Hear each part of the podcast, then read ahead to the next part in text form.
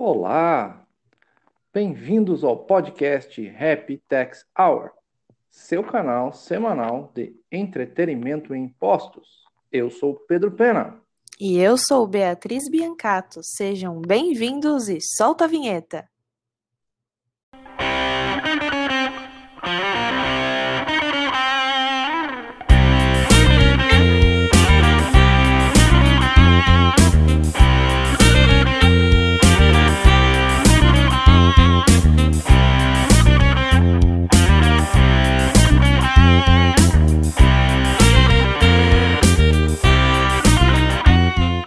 Boa noite.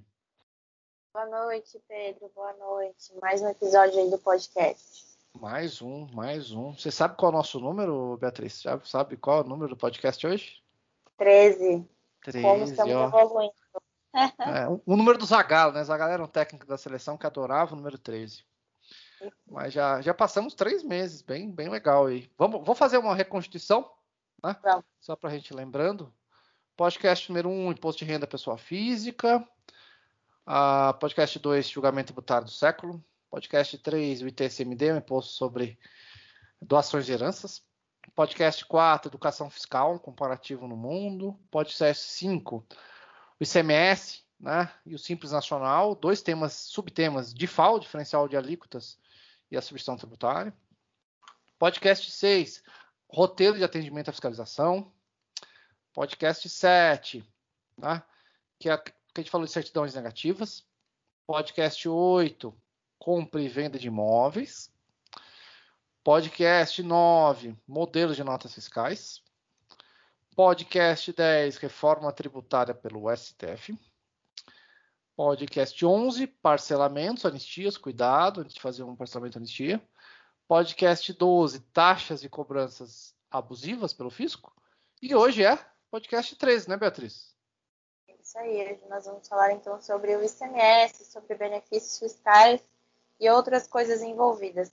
É super legal essa, essa retrospectiva que o Pedro fez, porque você pode perceber aí, ouvinte, que a gente já falou sobre muita coisa, muita coisa que está presente no dia a dia nosso e até algumas coisas invisíveis aos nossos olhos, né, diários. Então, é bem legal o conteúdo do podcast para você maratonar aí. Se você só está chegando agora aqui no podcast, dá uma olhada aí nos episódios anteriores, deixa tocando na cozinha enquanto você está fazendo alguma coisa, durante o trabalho, aí no intervalo, porque é bem legal. A gente conversa aqui de uma forma descontraída para vocês nem verem o tempo passando. E hoje a gente vai fazer isso para falar do ICMS dos benefícios fiscais. ICMS, esse imposto estadual, circulação de mercadorias. A nossa Constituição, né, a nossa lei, ela prevê que qualquer benefício com relação a este imposto, então toda vez que você vê sobre ICMS, saiba que qualquer benefício com relação a esse imposto, ele só pode ser concedido se tiver a reunião de todos os estados da federação, para evitar o que a gente chama de guerra fiscal. Que é o quê? Se você dá liberdade para um estado de dar benefício fiscal para o imposto do estado dele, é óbvio que ele vai trazer condições excelentes, excepcionais de tributação para o estado dele, para né, chamar contribuinte ali, para incentivar o comércio regional, mas isso acaba prejudicando outros estados, né? Se não fosse é, necessário e preciso, como é hoje a reunião desse conselho que a gente chama de CONFAS. O que, que é esse CONFAS? Ele é um colegiado, é uma reunião de secretário de Fazenda, Finanças, Tributação de todos os estados, e aí eles se reúnem para chegar a um acordo com relação aos benefícios. E aí o, o, benefício é de dois terços né, de aprovação, inclusive teve uma alteração aí em 2017 da Lei Complementar 160. Então, hoje, qualquer benefício com relação a esse imposto é feita essa reunião através desse conselho que a gente chama de CONFAS, e eles, é, todos os estados ali deliberam então e decidem qual o benefício fiscal envolvido, como vai ser, como não vai ser, exatamente para evitar que um estado por si só, né, conceda benefícios é, extravagantes, assim, loucos que é, melhorem as condições ali exclusivas regionais e acabem prejudicando o comércio e a circulação de mercadorias em outros territórios do Brasil, né, Pedro? É isso aí, perfeito. O resumo seu foi sensacional. É um clube do Bolinha, né? Esse daí, que é o clube dos do secretários da Fazenda, eles têm que se, se unir. E é óbvio que os estados não cumprem isso, né? os estados, em sua maioria, não cumprem, maioria, né?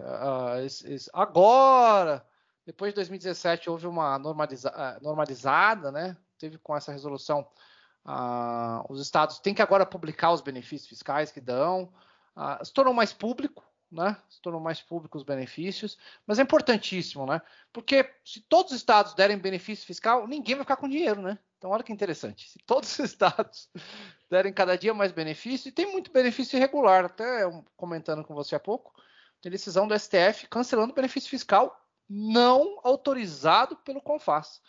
Então, a, a, as empresas têm que tomar cuidado para que estão usando um benefício fiscal se esse benefício fiscal está convalidado ou não. Vou falar assim, lógico que não é para uma pessoa exata, pessoa jurídica, mas o CONFAS, quando, quando estabelece um benefício, né, de forma geral, para um de, de, determinado produto ou determinada área de atuação.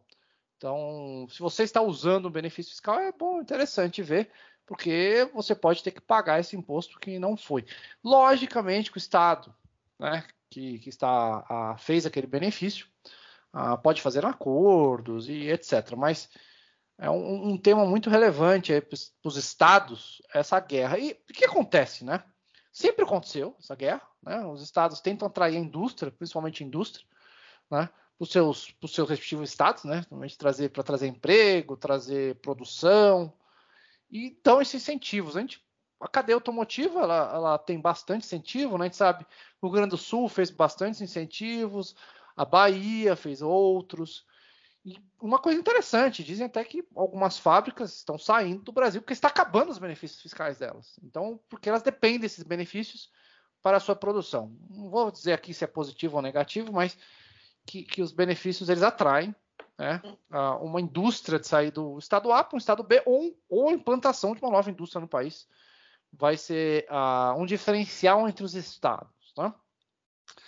E o que, que, aconteceu? O, além dos benefícios de você instalar uma indústria num estado A ou estado B, ou sair de um estado A para um estado B, ah, também existe muita importação. Né? O Brasil hoje, a área de fertilizantes, tem outras áreas, área de eletrônicos, área médica, ela depende muito de importação de insumos. Né? A gente vê ó, a vacina do Coronavac, aí, os insumos, e parte de tecnologia mesmo, chips, né? Tem lá em Taiwan, os grandes Componente para computador também. Né? Componente né? para computador.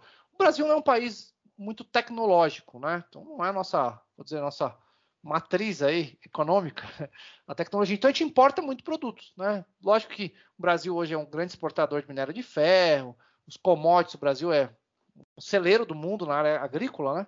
Mas a gente importa muitos produtos, né? Manufaturados, de alta tecnologia. Na hora que a gente importa, o que, que acontece? Os estados querem que você importe naquele estado, né? Então, os estados que têm portos eficientes, né? Eles tentam trazer essas empresas para pagar ICMS, que a gente chama de ICMS importação, né? Na hora que entra a mercadoria no Brasil, um dos impostos de importação é o ICMS. Né? Tem o IPI, tem o PiscoFins, tem o imposto de importação, provavelmente dito, mas vamos para o governo federal, os impostos federais, o imposto estadual vai para o próprio estado. Então, teve, logicamente, no passado, não vamos dizer hoje, mas no passado, os, os estados Santa Catarina e Espírito Santo, né, que não tinham uma indústria consolidada, a gente está vendo agora, Santa Catarina está crescendo, a parte industrial, o Espírito Santo também, mas não havia muito isso, eles incentivaram muitas empresas né, a importar por eles. Né? Era uma quase guerra dos portos, que a gente chamava. Na hora que eles importavam por eles, o que acontecia? A gente tem o crédito da venda interestadual, né? Então, na hora que a empresa compra importa, ela paga ICMS para o Estado importador e depois ela começa a produzir e, e vender para os outros estados consumidores. O que acontecia, basicamente? Vamos falar do Espírito Santo, um exemplo. Espírito Santo não é o maior estado consumidor do Brasil. Os maiores estados consumidores é Rio de Janeiro, São Paulo e Minas, ali um pouco. São os três maiores centros de consumo né, de produtos no Brasil. Então entrava pelo Espírito Santo, há uma saída no Espírito Santo com a alíquota de 12%, um exemplo, entrava em São Paulo com crédito 12%. Mas o Espírito Santo fazia um benefício lá, que a empresa não precisava pagar 12% para o Estado do Espírito Santo. Então, as empresas ganhavam né, entrar para o Espírito Santo Catarina através de benefícios não fiscais. Até vou até brincar com você, Beatriz. Era um empréstimo, estados emprestavam dinheiro para a empresa. Olha que legal, estados bonzinhos. Aí Santa Catarina também fazia isso. E a empresa no leilão, comprava esses empréstimos com redução de 90%. Era, era uma forma de falar para tentar enganar o Confaz, né? Tentar, assim, enganar, uma forma de tentar falar que aquilo não era um benefício fiscal, que era um benefício financeiro, né? E para tentar não entrar nas regras do Confaz, né? Ah, hoje todo mundo já sabe né, esses benefícios e veio a resolução 1312 do Senado. Então, em 2012, os, os estados já falaram assim, tem alguns estados, logicamente, que se beneficiam dessa guerra de portos, tem uns estados que se prejudicam. E a maioria se prejudicava. Né? Se fosse a minoria, não ia ter resolução. O Senado Federal, que é o órgão hoje que determina as alíquotas de CMS, olha que interessante, né? Não é o presidente, não é o governador. As alíquotas de vendas interestaduais são definidas no Senado Federal.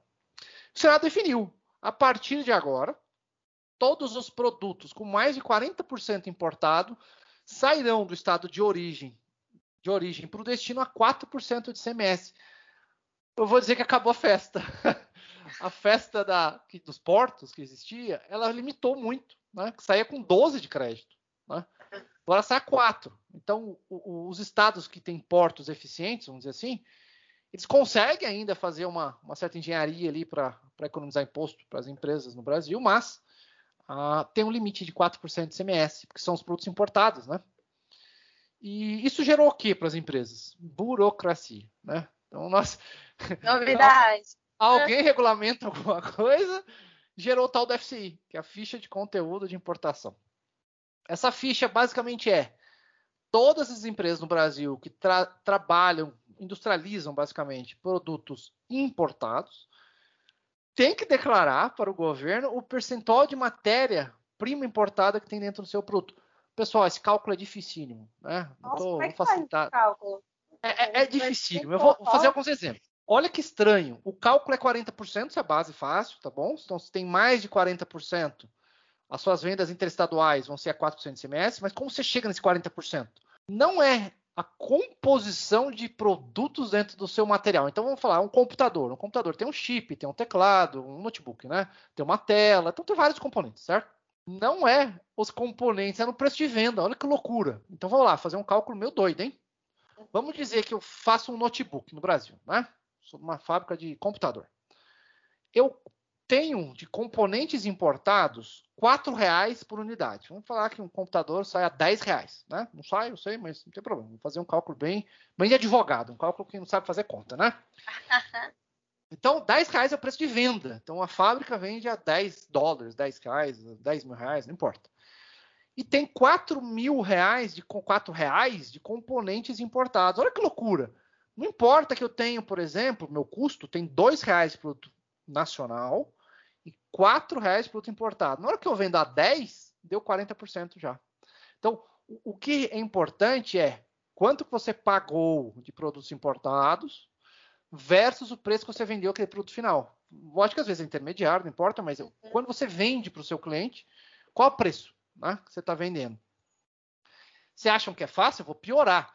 Você tem que excluir o ICMS e IPI, mas você tem que deixar o piscofins. Oh. no preço, você só exclui o ICMS e o piscofins. Não, desculpa, o ICMS e IPI. O piscofins continua no preço. Então, é complexo mesmo. E eu vou piorar. Agora eu vou piorar. Tem a portaria CAT do Estado de São Paulo, né? Que estabelece, deixa eu pegar aqui o número dela, 64, de 2013, ela estabelece um manualzinho, como fazer isso, né? Cada estado tem as suas normas, né? Como que o estado de São Paulo regulamentou? Olha que doideira, hein? Vamos imaginar que você importou produto em janeiro, hein? Importou um produto em janeiro. Produziu e vendeu em janeiro. E agora, quando que eu calculo? Olha que doideira. Esse cálculo de percentual será aplicado só em março. Nossa senhora, explica isso direito. Vamos lá, agora vou explicar. Eu importei em janeiro, certo? Não tem como calcular nada, né? Por quê? Porque é o cálculo mensal. Então, tem que esperar todas as importações, a estrutura de material daquele determinado produto. Por exemplo, de novo, Um computador tem teclado, tem monitor, tem várias pecinhas, um chip, etc. Então você tem que saber a estrutura do material, importantíssimo. E ver todos os produtos importados. Lá em janeiro, hein? Lá em janeiro. Você produziu e vendeu. Mas e agora? Eu aplico já em fevereiro? Não. Fevereiro é o mês de cálculo. Mês de fevereiro, né? Um mês depois, vai ser o mês que você vai fazer a continha. Se deu 40%, se deu 35%, se deu 50%. Você tem que calcular nas suas vendas interestaduais, né? Quanto percentual do valor de venda versus o valor de matéria-prima importada. Na hora que você fez essa conta, ele vai ser aplicado em março. Então, na hora que você vender esse computador a partir de março, é a conta de janeiro. Nossa, Pedro, doido? Eu falei, é, porque agora o de fevereiro é de abril. Então, as suas importações de fevereiro vão fazer as contas em março para aplicar em abril. É? Então, é sempre no estado de São Paulo, é no terceiro mês que você aplica a alíquota de CMS efetiva, né? Qual que vai ser o percentual? Eu vou piorar ainda, vou piorar. Tá fácil ainda, hein? A gente tem produtos nacionais que são importados. Como isso, Pedro? Isso é impossível. Não. Você pode comprar um produto nacional, né? Se está aqui no Brasil, você comprou um produto nacional, mas esse produto ele é importado de origem. A pessoa que te vendeu importou esse produto. Então esse produto é considerado importado. Então nesse cálculo você tem que olhar o CST, né, que são os códigos da mercadoria que você compra, para chegar no valor a, o percentual efetivo de materiais importados. Cuidado, pessoal, é mais difícil ainda. Não acabei ainda. Tem ainda os produtos que são considerados nacionais como ex-tarifários. Então, se você tem um produto importado, né, uma matéria-prima importada, e essa matéria-prima importada é considerada um ex-tarifário, né, que chama alíquotas de 0 a 2% de imposto de importação, esse produto é considerado nacional. Não entra na conta. Pessoal, é complexo. É complexo. Você tem que ter bons sistemas, bons sistemas para fazer essas contas. Precisa de consultores especializados. Ah, cabe multas altíssimas, porque você pode errar a alíquota de CMS de venda, né? 4,12, 4,7. Pode ter uma diferença relevante. Ah, procure especialistas. O FCI é uma coisa que do outro mundo. Né? Imagina uma indústria com 10 mil itens, 5 mil itens, você tem que calcular de forma sistêmica qual produto você importou, não importou, se o produto é nacional, mas não é nacional. Né? Tem que fazer um casamento com as notas de entrada, né? O CST lá, o código de origem das notas nacionais e importadas, porque às vezes, de novo, hein? compra nacional pode ser uma compra importada. Para Beatriz confundir a Beatriz aqui, FCI é muito chato, dá trabalho para todo mundo que tem fábrica e que tem componentes importados na sua composição. E não adianta reclamar, porque não tem jeito, isso é uma obrigação acessória. O Supremo está em julgamento o caso, não do FCI, mas da resolução, mas a maioria do Supremo já foi favorável à constitucionalidade da, da resolução 1312. Né? Então não tem muita choradeira, pessoal. Tem que aplicar até que o Senado mude isso. E cabe às empresas cumprir. não tem muita alternativa, né, Bahia? A indústria é. Eu, é, eu achei super complicado esse cálculo aí. É, até porque não, a, a, gente é advogado, né? Então já viu, é aquelas, aquelas contas, né? Tem, né, de um consultor para verificar se de fato aquilo é um benefício fiscal. A gente viu que recentemente aí foi cancelado um benefício fiscal no seguinte sentido, né? Quando é feito a, a deliberação de algum benefício via CONFAS, é estipulado alguns critérios para a concessão daquele benefício, e essa parte de interpretação, né, dali, de enquadrar uma atividade, às vezes aquela atividade não está muito bem delimitada naquilo que prevê o convênio e as condições do benefício, então é importante é, é importante que a gente faça uma que um consultor, alguém especializado faça realmente essa interpretação, né, para a gente verificar se de fato existe esse enquadramento tomar cuidado com essa questão dos benefícios, né? É. Não acabar comprando aí expectativas que na realidade não existem. É, é um risco. As empresas elas entendem, sim, entendem, sabe que existem os riscos é, envolvidos a isso. Ah, no passado é, era um pouco pior, agora os estados agora estão normalizando um pouco, né? A, a sua parte. De 20 minutos a gente não consegue explicar o FC inteiro, mas tem sua complexidade. Busquem especialistas, para ajudar nessa ficha de, de, de, conteúdo de importação. E a guerra fiscal. Os benefícios fiscais avaliem se, se esse benefício é convalidado pelo CONFAS para que a sua empresa tenha o menor risco possível né, nas suas operações. O, o Supremo está começando a, a, trabalhar nisso. É isso. Uma coisa também importante, ô Beatriz, eu só dar uma dica, né? Um colega Wendel que pediu para fazer esse tema da ficha de conteúdo de importação, então vou dar um alô pro, pro Wendel aí. Que, que pediu legal, esse Wendel, tema obrigado. aí. Então, faça que nem o Wendel, é, faça sugestões, pessoal. É, o Wendel é um grande colega aí que trabalhou comigo numa empresa, né? Que eu trabalhei, então é um grande profissional. Aí o Wendel na área de impostos e de CMS, o FCI, o Wendel é complicado. Cada estado sua regulamentação. O estado de São Paulo tem a portaria CAT lá, é a Bíblia, tem que seguir ela, linha a linha, como calcular. Lá diz também outra coisa interessante, é como calcular se as vendas só interestaduais ou as vendas locais? Primeiro as interestaduais. Se não tiver venda interestadual no mês, você vai pegar o mês anterior. Então, faça a, é, é, o passo a passo mesmo. Acho que para quem trabalha mesmo, os analistas tributários trabalham, imprime, pessoal, não gosto. A coisa que mais odeio é imprimir papel, né? Acho que imprimir papel para ficar na sua mão. Mas essa portaria CAT não tem jeito, pessoal. Você vai imprimir ela, vai colocar na mesinha e aquela aquele lápis, aquela caneta, o que for na mão, vai grifando passo a passo para você fazer a, a, aquela interpretação, porque é complexo. E, e, tem dúvidas ainda. Se tem dúvidas, existem consultorias tributárias, o Estado de São Paulo é um exemplo, né? Consultoria tributária lá do, do, do Cefaz, para eventual dúvida ali. E cuidado também com, com a portaria CAT, que ela foi atualizada. Apesar que foi faz muito tempo, era uma dúvida que outra colega tinha, a portaria CAT 64, ela tem uma atualização. Então, outro, outra dica, não serve só para a portaria CAT, serve para toda a legislação tributária. Busca na fonte.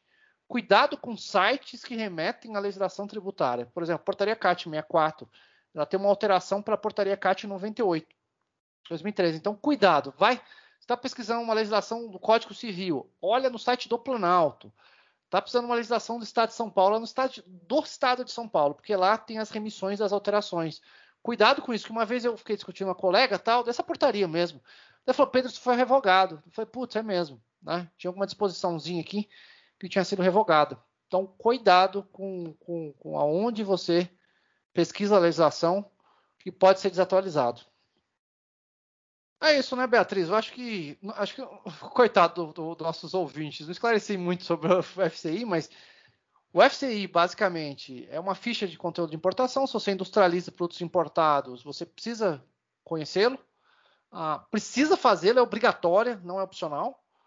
Ah, boa sorte. Né? Logicamente, os consultores tributários, aqueles todos vão, vão ficar à disposição. Estude a legislação e, e vai ser algo bem interessante. É um desafio grande para as empresas que tem muitos itens aí. É isso, Beatriz. Vamos agora escutar o Fernando com uma boa dica de vinho? Bora lá. Obrigado, pessoal. Até a próxima. Tchau. Boa noite, Beatriz. Boa noite, Fernando. Boa noite, Pedro. Boa noite, Pedro. Boa noite, Beatriz. Boa noite. Uh, agora a gente está conversando um pouquinho. O frio vai e volta, dá uma melhoradinha. Cada cidade aí Lógico que nas serras, né? Um frio bem pesado aí. Gostoso, né? Para alguns. tem gente que gosta, tem gente que não gosta. Mas hoje a gente vai ter um assunto importante que a gente chama de guerra fiscal entre os estados, né? E na guerra fiscal também geraram uma ficha de conteúdo de importação, que é uma obrigação acessória em razão dessa guerra. Fernando, agora o desafio da harmonização. O que, que você harmonizaria com guerra? Ah, você harmonizaria um bom vinho.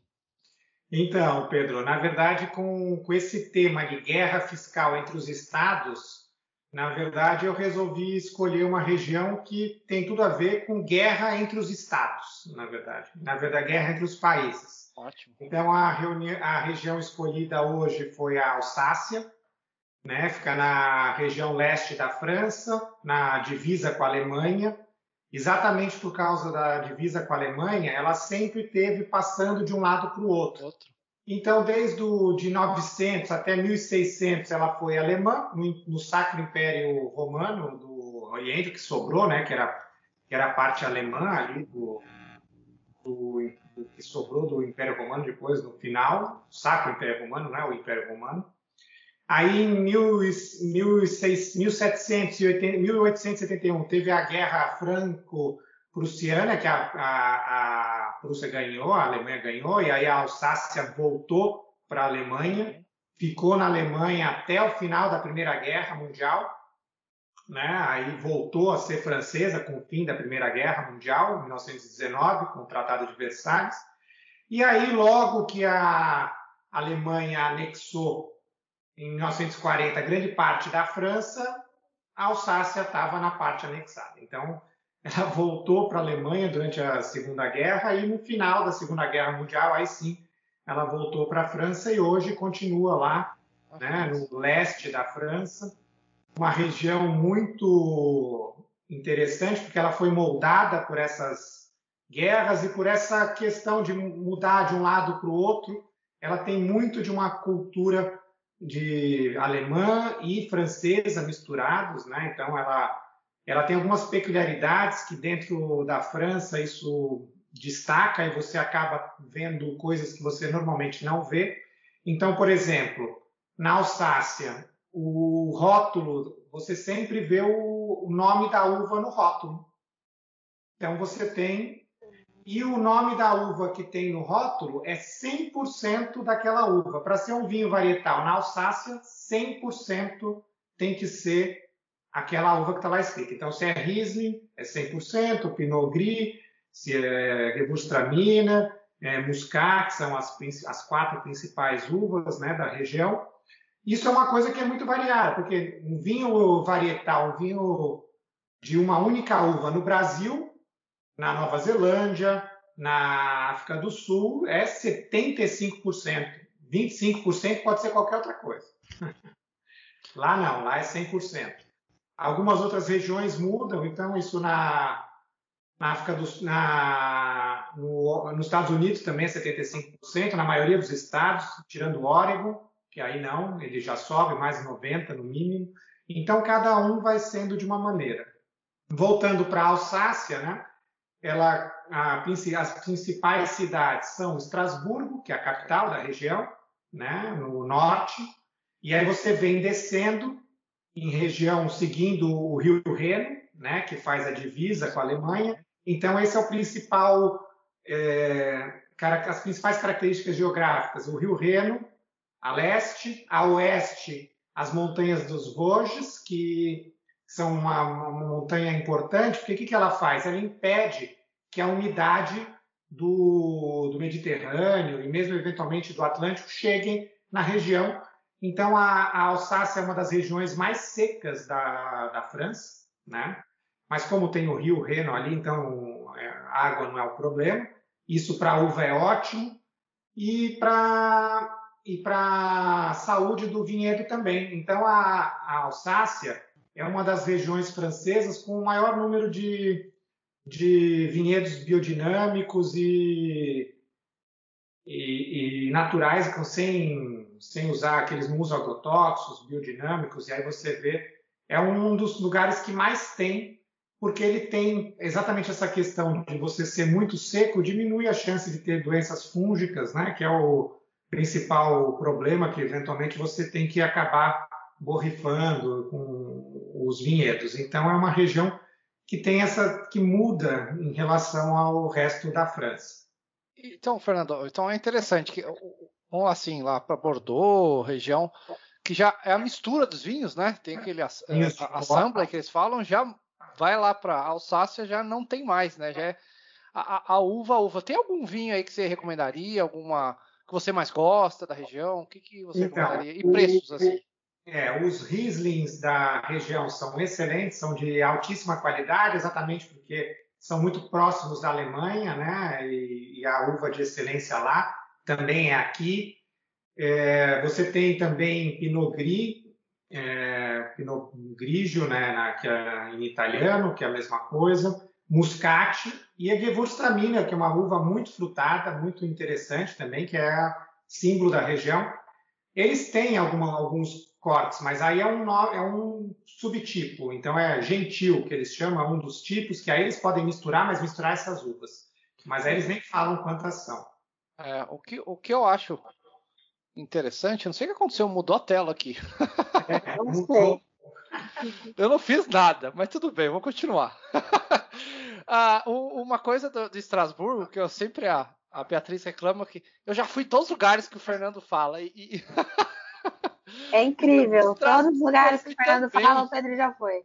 E é sem combinar, não é combinado antes. eu não sabia, eu não Pois é. sabia que ele ia falar. Deixa eu falar de Estrasburgo legal. Todas as ruas têm dois nomes, um em alemão e um francês, né? E, e eu me arrependo de uma coisa muito em Estrasburgo, né? Brasileiro é bobo, vai pra lá. Eu aluguei um carro, né? Assim, porque a região é muito bonita. Mas para a cidade de Estrasburgo, você não precisa de carro. O centro é pequenininho, né?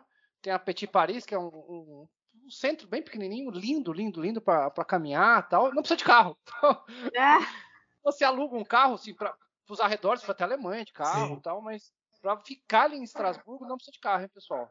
E não, não alugue carro, é, você vai andar a pé, que é, é lindo, lindo, lindo, lindo, lindo a, a cidade de Estrasburgo, o centro ali antigo da cidade é, é apaixonante. É uma das cidades mais bonitas que eu já visitei na minha vida. É um lugar que, que sensacional. E muito bom para tomar um vinho, né? Sim, Isso o que- é interessante. O que vale a pena é você ficar uns dias lá, aí sem carro, aí você aluga o carro para descer. Isso. É a rota dos vinhos. Vai até Colmar, e aí você vai descendo nas cidadezinhas, tem uma mais bonita que a outra, com os vinhos incríveis. A gente encontra aqui no Brasil é, os bons exemplares, então o Trimbar é, uma, é um produtor muito famoso, Zind Humbrecht é outro, todos eles têm aqui no, a gente encontra aqui no, no Brasil, Marcel Dais, então são vinhos muito interessantes. Você tem de todas as. A, de, tem de vários preços, porque eles têm o, o varietal AOC normal e tem os Gran Cruz. Os Gran Cruz não, são mais caros, são vinhos de 60, 70, 80 euros e mais. Dependendo se você pega micro vinhedos, sobe mais isso lá.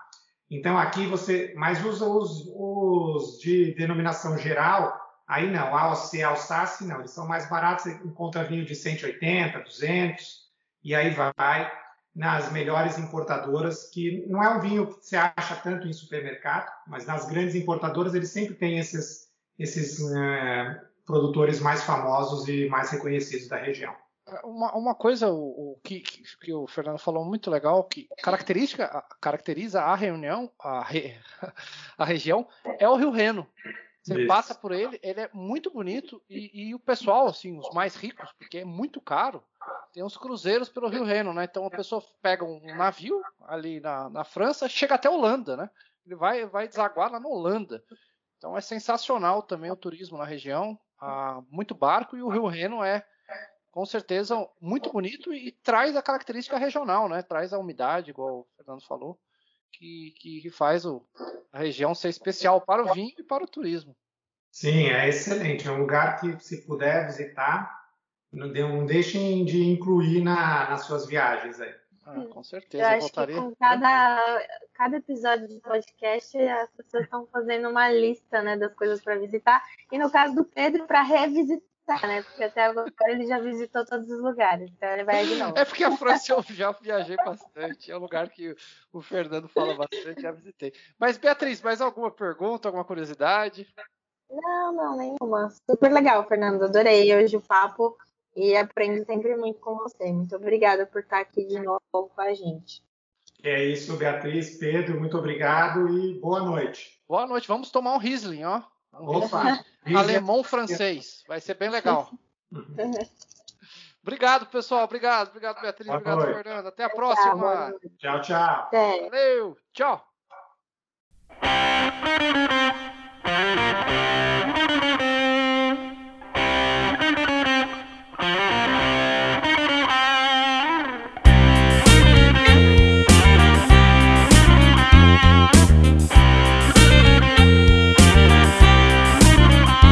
Thank